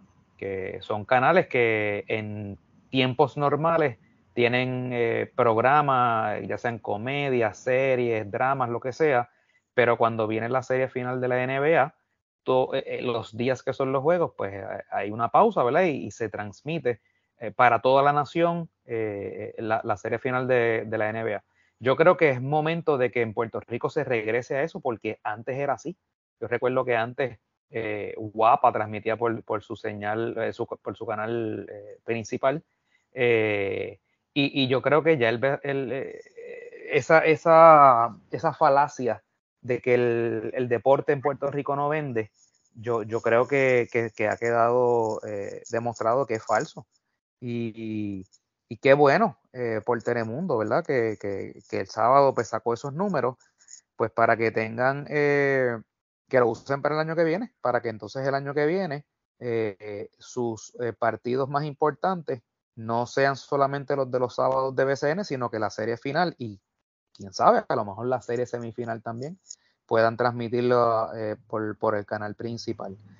así que nada, muy contento por, ¿verdad? Por, la exposición que ha tenido la liga. Eh, si bien es cierto que, pues, que yo me caracterizo más por, la crítica y, por los aspectos ¿verdad? negativos que nadie se atreve a mencionar, también es justo que lo positivo ¿verdad? lo señalemos, lo digamos. Eh, entiendo que, que, fue una serie de final muy buena, salvo el, el quinto partido, ¿verdad? Pues que, que, no, fue, no fue un partido eh, competitivo, pero en, en, en, términos generales la serie final fue, fue muy competitiva, muy buena. Eh, había muchos storylines, ¿verdad? Con esto de San Germán, eh, el David versus Goliath, todo lo que le quieran decir. Eh, así que yo entiendo que, la liga tuvo muy buena exposición. Me hubiese gustado que hubiese habido un poco más, ¿verdad? De, participación de parte de la misma liga. La, página de, de, la liga, pues, era como que lenta en cuanto a redacción de notas y demás.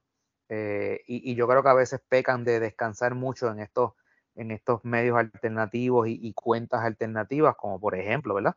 Eh, menciono la guerra del BCN, que, Héctor, que, pues, básicamente es como si fuese el, portavoz eh, de las noticias de la liga. Así que, pues nada, dentro de todas las cosas negativas, ¿verdad? Que han ocurrido durante toda la temporada, y Marcos, tendremos un, episodio, ¿verdad? Para, hablar de lo que fue la, temporada 2022, pero eh, quiero resaltar eso, ¿verdad? De, la gran serie final que fue y, lo que provocó, y, no sé, ¿verdad, Tony? Si tú estás tan al tanto como nosotros, ¿verdad? De redes sociales, pero por lo menos en Twitter se notaba eh, que había mucha gente comentando sobre la serie final, fuese porque fueran fanáticos de Bayamón o de San Germán, eh, pero había mucha interacción, mucho, mucho movimiento en redes sociales y, eso es bueno, ¿verdad? Porque eso quiere decir que son gente que no necesariamente estuvieron toda la temporada, pero se juzgaron al final y eso puede ser, ¿verdad? Puente para la temporada próxima. Yo creo que, el impacto que ha brindado eh, la cobertura. Esto de, las redes sociales ha, sido tan impresionante. yo, yo, me atrevería a decir que, fue a nivel global.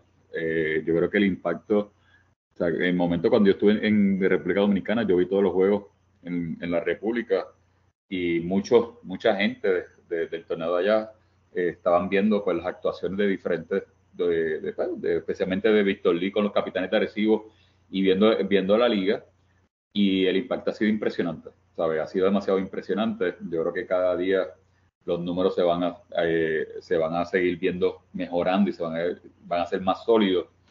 Y la liga, pues como te digo y te dije hace un rato, yo creo que está en, su momento eh, competitivamente sólida de lo que demostraron, ¿sabes? Eh, pues, para ser nuestro deporte nacional, para ser nuestro deporte número uno, ¿sabes? Es algo que se ha trabajado y el respaldo de la fanaticada eh, ha sido masivo en todas las canchas, que realmente pues, eh, nos llena de, de, orgullo ser parte del producto, ser parte de, toda esta envergadura tan hermosa como es el baloncesto y su pasión. Y pues, mano, seguir sumando, ¿sabes? Seguir sumando. Eh, realmente yo creo que todavía hay unas cosas que se pueden mejorar, pero se van a seguir mejorando en, en la marcha para que entonces se siga teniendo más solidez aún eh, lo que representa nuestra liga para nuestro país. Importante que el año que viene eh, no intenten transmitir por Telemundo un domingo, porque las veces que intentado, las dos veces domingo por Telemundo se suspendió el juego, así que fue una, una el año pasado, otra ahora este, este año, así que fue, espero que no, que no ocurra. Eh, no quiero, Me, estoy adelantando un poquito a lo que es el, próximo episodio.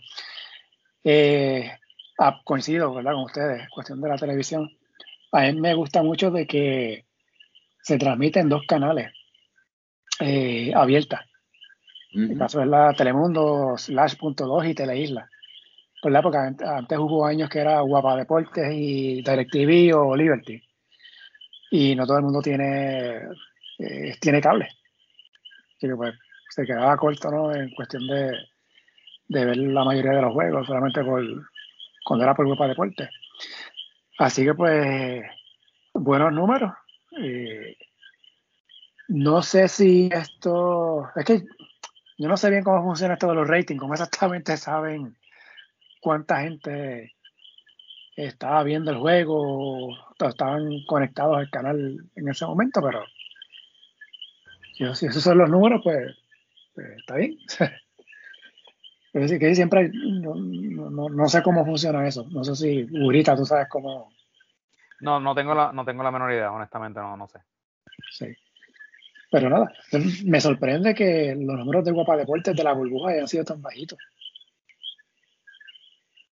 En esa comparación. Porque en la burbuja, en ese momento no había más nada. No había más nada, sí. Es bueno. Eh, ¿Qué te digo? no había más nada en cuanto a deporte per se. Por eso, exacto, Pero la gente descubrió también las plataformas de streaming para, para, para ver este, series y películas y cosas que no tenían tiempo normalmente de hacer porque pues su ajetreo de trabajo y demás. Este, que eso también creo que puede haber tenido algo que ver. Bueno, pero eh, ya, bueno, seguimos en pandemia, ¿verdad? Pero no estamos como hace año y pico cuando fue la burbuja. Y hay más, hay más distracciones, hay más eventos, y fue un sábado. Que el día que gente pues sale, ¿verdad? El jangueo, ¿no? Como se dice, eh, ese día. Y que fue, y la hora, también porque fue temprano, fue a las seis. Que no es común a esa hora que haya juego un sábado y menos de una final. Exacto. Pero nada, obviamente la semana que viene, en estos días vamos a grabar un episodio, lo que fue resumen de la, de la temporada. Eh, yo quisiera aprovechar que está Tony Ruiz acá. Tony, estuviste en Dominicana este año. Sí. ¿Cómo, te fue por allá? Pues mira, estuve con Cañero. Eh, realmente fue un año, el torneo fue bien balanceado, bien competitivo. Un torneo donde la diferencia de, por decirlo así, del, del equipo que quedó último al equipo que quedó primero fue diferencia de dos juegos. Eh, nosotros terminamos en la séptima posición, entraron seis. Eh, el quinto, el sexto y el séptimo lograron el mismo, el mismo récord, pero no fueron a juego de muerte súbita, fueron por el gol average y por el gol average, pues ahí pues me quedé, me quedé afuera.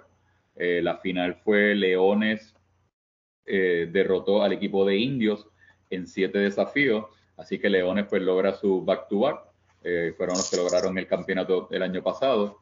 Y pues eh, ahora eh, se dice, porque pues están ahí negociando, los dueños pues quieren hacer el torneo un poco más largo, porque el torneo de serie regular compone de 14 juegos y luego juega un todos contra todos los equipos que clasifican para entonces convertirle en 19 juegos, pero entonces pues ya los jugadores pues quieren de que sea más largo, los dueños escucharon e-, ese, esa petición de los jugadores y ahora pues están esperando pues en las próximas reuniones finalmente que va, que, cuál va a ser la decisión final.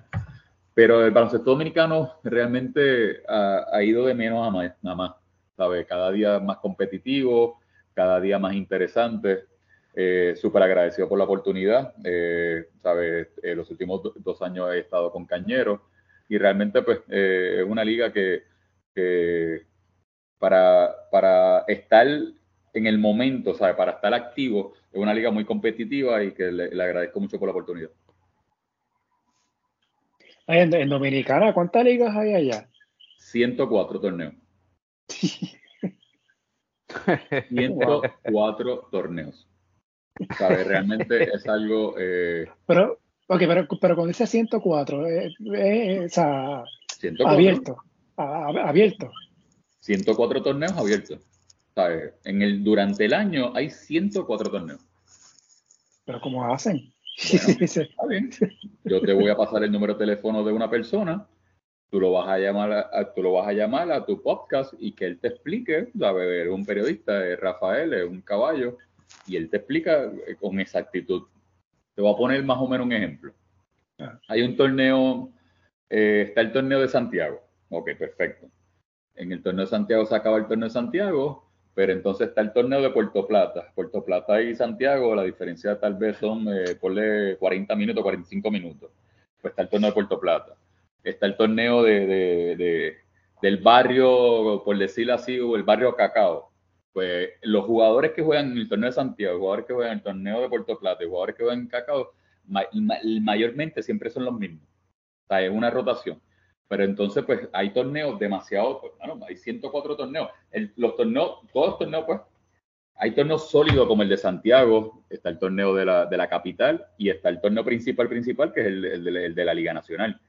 Pero hay tantos torneos, como yo le hice, en torneos a nivel superior, que realmente compiten los mismos jugadores que juegan en la liga profesional. O sea, hay 104 torneos. Wow. O sea que hay baloncesto todo el año. todo el año. Todo el año. Todo el año. Para todo el año. Interesante eso.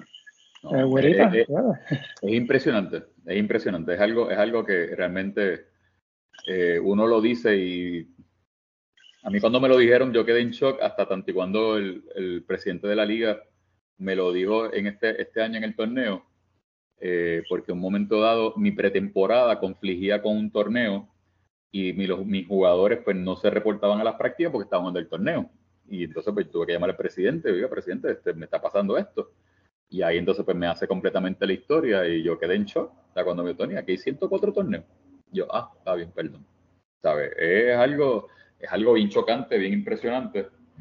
Y eso, pues, eh, torneos, ¿qué te puedo decir? Eh, donde la fanaticada lo respalda masivamente, ¿sabe? Que están totalmente activos, ¿sabe? Que están eh, los jugadores. Ahora mismo Víctor Lee jugando un torneo eh, ahora mismo en, Dominicana, ¿sabe? Está en las prácticas de la selección y él está jugando un torneo. No sé si, no sé si él va a estar presente en, esta ventana, en la primera ventana que, que tienen ellos, pero él está jugando un torneo, ¿sabe? y así están sucesivamente todos los jugadores de, Dominicana. A los que, no, los que no están jugando en Venezuela, están jugando su torneo en, en, la, en, la, República. Ok. En Puerto Rico pues tenemos BCN y pues ni más nada, porque el otro es la puertorriqueña, pero la puertorriqueña, la puertorriqueña tiene este su, bueno, puertorriqueña tiene su reglamento, no, no lo hace caso, pero se supone que, eh, está condicionado, ¿no? no supuestamente no puede haber jugadores de BCN puertorriqueña. Este, wow. Eh, eh, ¿te, acuerdas, acuerdas antes cuando estaba la puertorriqueña abierta? Correcto. Y eso era básicamente los torneos superiores en Puerto Eso era buenísimo. Era buenísimo, era buenísimo porque mantenía a los jugadores de superior en, condición y estaban totalmente listos. Claro, los que no tenían la, la oportunidad de conseguir contrato afuera tenían un baloncesto todo el año y, era bueno porque se jugaba baloncesto, eh, baloncesto en, en, otros pueblos. Yo lo he dicho anteriormente. Eh, el núcleo de San Germán jugaba en Cabo Rojo, los turistas de, de, Cabo Rojo. O, en este, Hormiguero. Eh, Hormigueros tenía equipo también a vez que Cabo Rojo. Este, los Dalmau, los tres jugaban en Manatí. Correcto. Este, eh, Salinas tenía también un equipazo con, con la gente de Guayama, que jugaba Gary Bowes y Mark Benson, esa gente. Y Toñito Colón estaba ahí en ese equipo. Toñito también estaba en Salinas, sí, es correcto. Eh, eh, y era baloncesto de calidad, tú sabes. Era básicamente como un BSN 2.0, por decirlo así. Correcto, correcto. Sí. Y me acuerdo los explosivos de Moca. Los Moca, los TNT, sí, los explosivos de Moca. Los tiburones de Aguadilla. Ajá. Sí. Obviamente, los Toritos de Calle, campeones del 95 con Piculín. Con Piculín, con Piculín, sí. Con Piculín, sí, sí, sí. Eh, eh, yo, yo, siempre, y lo he dicho anteriormente en este podcast, Marco, yo creo que eh, aquí deberían ir pensando en la idea esta que hay en el, en el fútbol, ¿verdad? En algunos países, lo de la liga, de, ¿cómo es? Lo del ascenso y el descenso este, que haya como una, como una liga alternativa, que el que quede último en el BCN o los últimos dos, que desciendan y, el campeón y el, subcampeón de esa otra liga, pues asciendan. Mira, este Eugene Guzmán mencionó en Twitter los otros días, ¿verdad? Tomando el ejemplo de San Germán, cómo, cómo fue, que si esto pudiera animar a otros pueblos que ya anteriormente han tenido BCN, como el mismo Aguada, este, Manatí, Morovi, Cagua, aunque Cagua no tiene cancha. Bueno. Eh, pero. Bueno, ya. Mm. Claro, claro no, no, es, no, es, para que se unan a los 12 que están, porque honestamente yo creo que no habría la calidad para, me parece a mí, tener una liga de 16, 18 equipos y que sea, y que sea competitivo. No tanto. no Yo creo que 12 es el número adecuado para mí, no sé ustedes. Eh, pero que pues, si, si fuera así, si hubiese más franquicias, sería para hacer eso mismo, una segunda división. Y ascenso y descenso. Sí, sí, es correcto. Y, pues, tú dices así de, otros equipos, sabemos que Isabela la cancha está casi completa. Ah, también, sí. escuché que. Pero, pero, pero, Isabela no, pero Isabela no va a tener equipo el año que viene. Bueno, este, creo que Isabela puede tener un equipo gris, pero pues, pues ya veremos. Este, y entonces, sabes que ahora en Aguada se mencionó que ya repararon los, los acondicionadores de aire. Así que eh, eh, podríamos ver este, gente caridura de, regreso en, en Aguada. y, sabes que también, y eso te iba a decir, que, el reggaetonero, el reggaetonero que, que, quiere comprar cuanta franquicia hay por ahí, pues se reunió con el alcalde de, Manatí, pero ¿a quién se van a llevar? Tú sabes, este, pues no sé, eh, eh, por lo menos hay, hay interés y se ve como movimiento, o sea, que, que, eso es positivo para... Sí, pero eh, no sé. Yo creo que 12 es el número adecuado. Porque hemos tenido dos equipos estos últimos dos años. Y, por ejemplo, Macao fue un desastre el año pasado. Este año, ¿verdad? 8 y 24, al igual que Guayama. Que no sé. No sé. Y hay equipos que, que tienen, ¿verdad? Dos equipos en uno, como Guayamón, Arecibo. Mm. A menos que aumenten los refuerzos para que haya calidad. No sé, no sé si. Pero nada, vamos a ver qué pasa.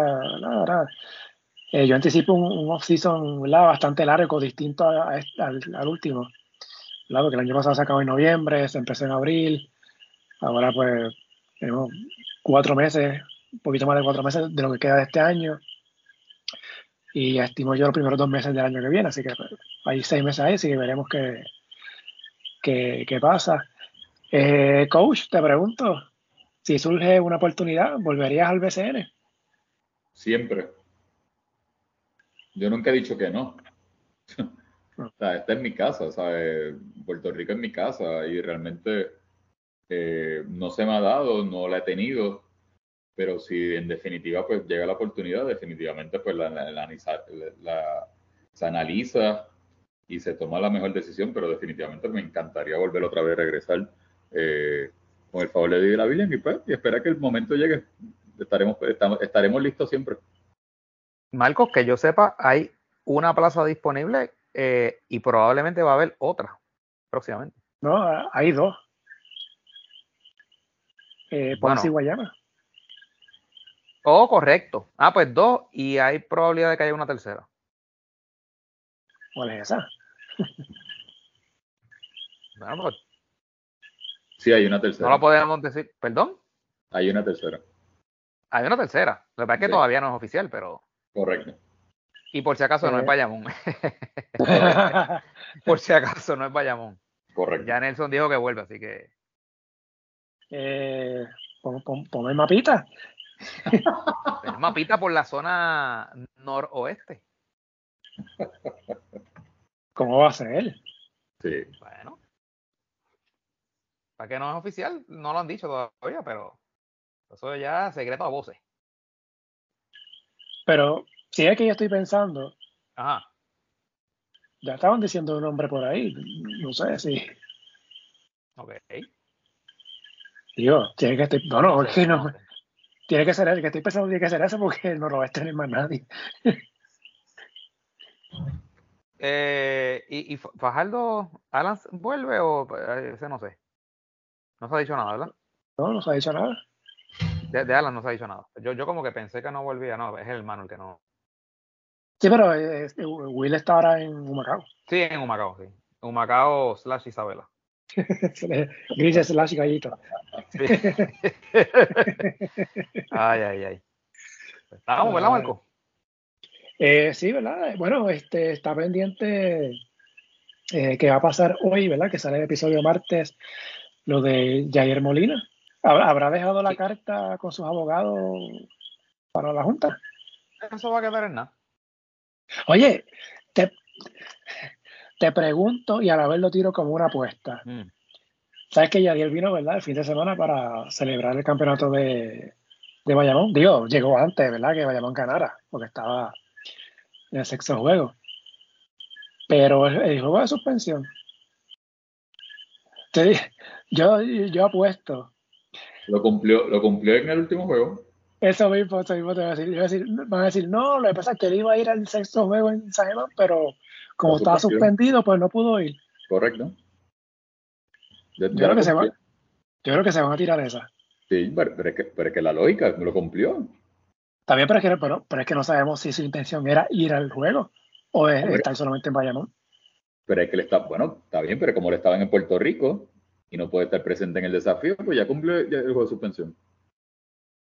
Bueno, pues como no lo sabemos, como la liga no ha dicho nada, pues envió notificación, pues lo sabemos. Porque entonces la, otra, la, mira, la, otra alternativa sería que el año que viene, que Bayamón, el primer juego de Bayamón, sea visitante.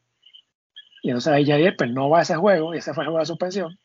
Entonces el segundo sea el local, y ahí entonces pues haga la entrega de sortija, el banderín de campeón, y pues, para que pueda estar. Digo yo, porque pues, está, está, eso pendiente. Ya coincido con Tony, yo creo que puede ser que sea el juego el último en, en San Germán, pero como no lo dijeron, pues, pues no sé. Y interesante, ¿no? Este, porque pues el muchacho dijo allá en San Luis que tenía un viaje de negocio se cogió el fin de semana libre eh, de los Cardenales, pues tenía un viaje de negocio. Eh, pero están primero y llevan siete victorias corridas, yo creo que Oye, oye, si el equipo le da permiso, no hay ningún problema. Pues, oye, ok, y, aparte de eso, es Jadiel Molina. Está en su último año. Que ha estado toda, su, toda su carrera con San Luis. Oye, lo que te digo, no estoy diciendo nada malo. O sea, si el equipo se lo permite, o sea, no es como que él se está, como que él se fue sin decir nada. Ajá, exacto, exacto. Sí, sí. Pero nada, que, lo traigo a colación, ¿verdad? Porque pues. Yo, honestamente, no le vi nada malo, ¿verdad? Por lo que acabo de decir.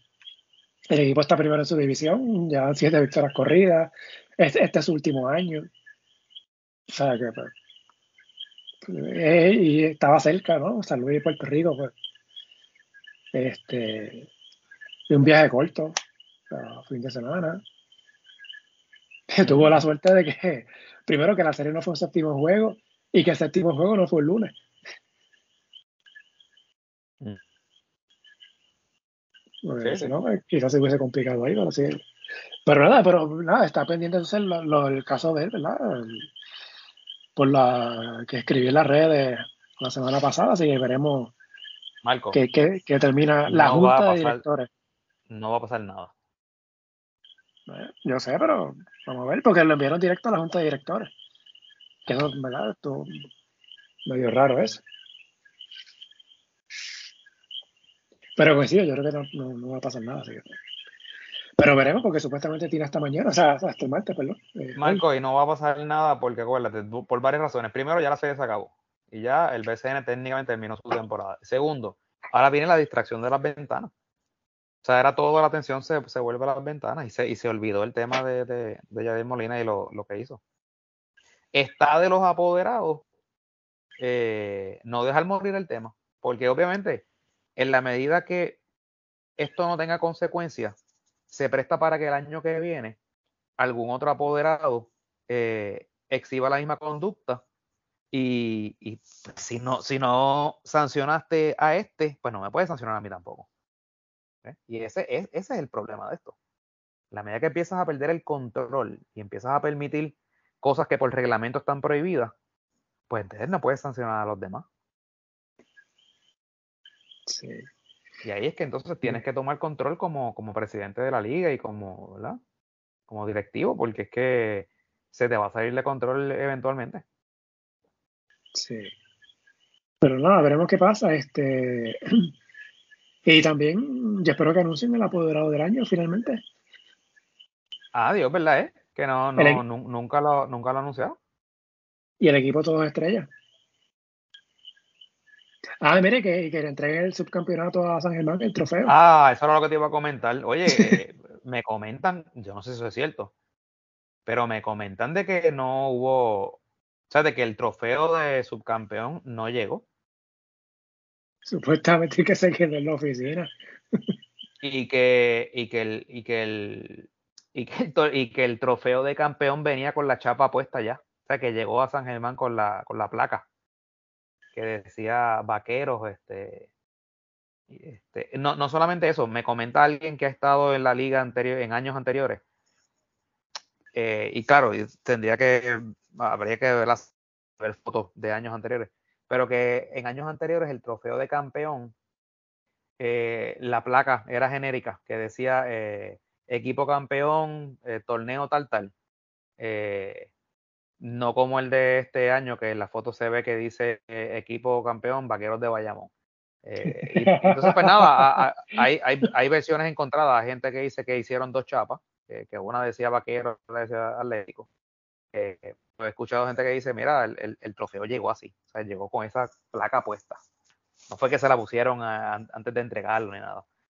Si es verdad o no es verdad, pues no lo sabremos nunca. Yo no creo que nadie pueda dar fe de eso. Eh, pero ciertamente sí, la, la, placa que dice Vaqueros de Bayamón Campeón 2022, sí, sí es verdad, porque está en la foto. Eso tuvo que haber llegado así, porque eh, esto no es como el tenis, que cuando se acaba un Grand Slam escriben el nombre del campeón al, al momento en el trofeo. Así que me da gracia porque tú digo era que hubiese ganado San Germán. Que vas a ponerle un tape. Pero tú sabes que, Marco, a mí se me hace bien difícil eh, pensar eso, porque es que, mano, ¿sabes? Si, si de verdad hicieron eso, eh, eso es bien preocupante, porque es que ya con, con, con las teorías de conspiración que habían eh, corriendo por ahí, y si encima de eso, pues eso pasó, no sé. Bueno, nada, esto pues quedará en teoría de conspiración. Oye, que rapidito, ¿quieres mencionar algo de la ventana? Que esta semana. ¿Sabemos algo? ¿Hay algo nuevo? ¿Sabemos los 12? Eh, hay un eh, rumorcito por ahí corriendo. Mm. Eh, parece que el pelícano no, no, volará por acá el jueves.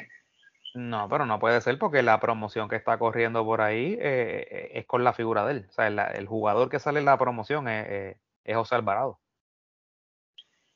Pues no sé, es lo que se está este, rumorando. Eh, habrían varios jugadores nuevos, yo creo que por lo menos tres estarán haciendo su debut en la selección adulta. ¿Que serían Ethan Thompson? Eh, estoy buscando por acá. Estoy buscando, eh, que me enviaron una lista.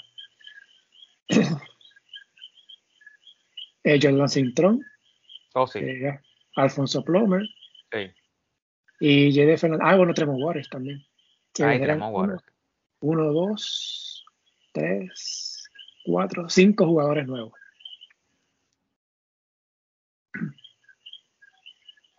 Pero claro, vamos a ver si quizá al momento que estamos que, que sale el episodio, pues hay algún cambio. Ya que se sabe de si viene este Gary Brown, porque no, no he visto nada de él tampoco, ni de Jean Clave. Tampoco, ninguno de los dos. Hasta ahora. Según una lista que está. ¿Pero ellos están jugando en alguna liga? No, bueno, en el caso de Gary, recuerda que va para. para Australia. Y oh. empieza en septiembre. no creo que haya empezado a practicar, vaya. Por eso. Interesante eso. Sí.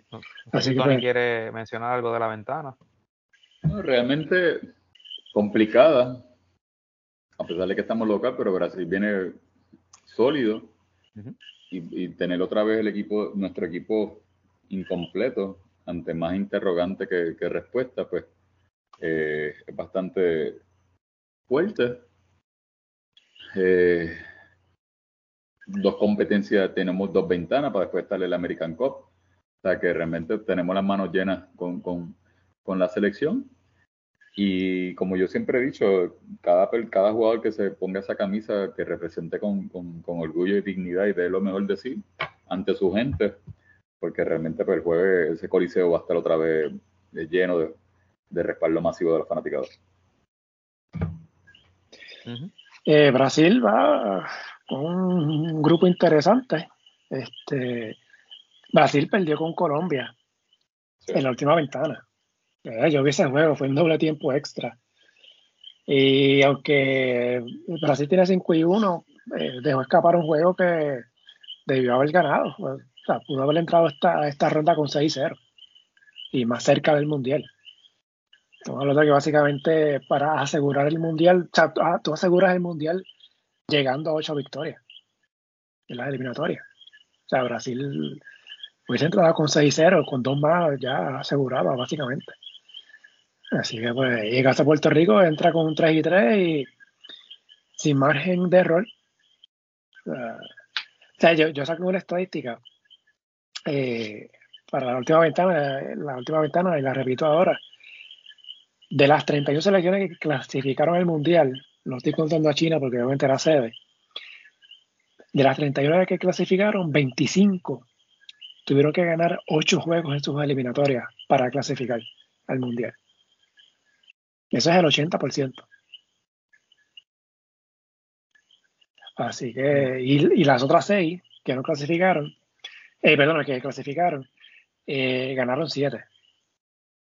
Eh, Puerto Rico ganó 8 la última vez, tuvo 8 y 4. Así que para repetir eso, Puerto Rico tendría que irse 5 y 1 en esta segunda ronda. Eso es tarea complicada.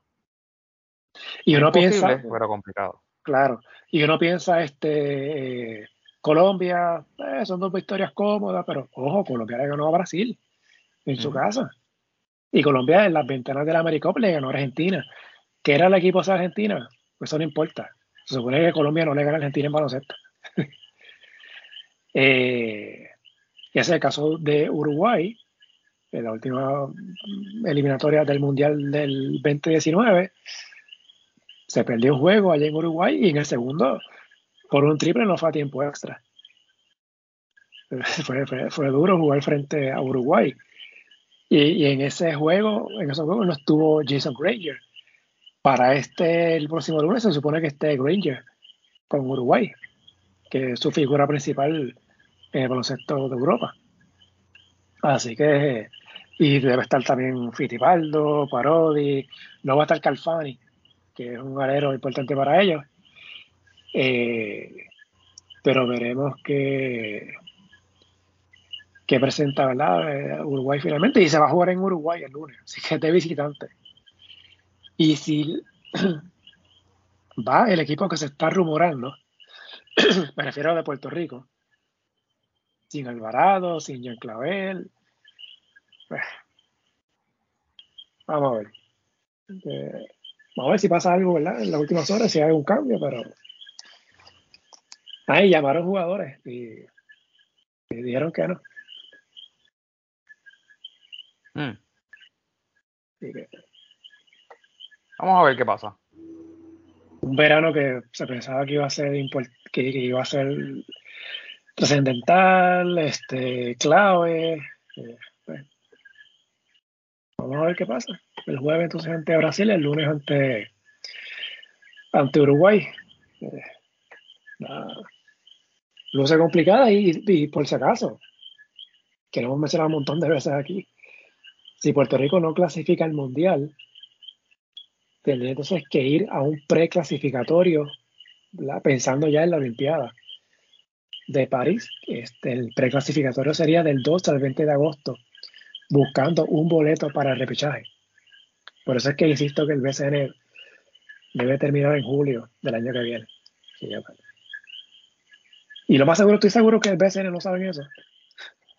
Y están esperando a ver si Puerto Rico clasifica o no al Mundial, para entonces, si no clasifica, extender el torneo hasta, hasta septiembre del año que viene. Este, pero está eso, está eso pendiente, así que nada, veremos qué, qué sucede. Eh, ¿estamos ahí? Sí. Ahí. Tony, ¿estás ahí? Claro. Sí, de aquí te escuchaba. Que este, ese es el fuerte tuyo, Marco. No, sí, sí, sí, No, pero pasa que. No, no, no voy a decir nada. No voy a decir nada. Este, no sé si quieres agregar algo más. BCN, selección ventana, para entonces ir, ir cerrando. Yo creo que lo cubrimos todo, ¿verdad, Tony? Sí. Nítido. Sí. Así que pues nada, nuevamente le agradecemos a Tony Ruiz por haber estado con nosotros, haber, habernos dado esa, esa visión ¿verdad? Desde el punto de vista de dirigentes que nosotros no tenemos y que tampoco tiene mucho de lo que escriben en Twitter. lo que te pasan llorando en Twitter a cada rato. Este, así que nada, Tony, agradecido como siempre.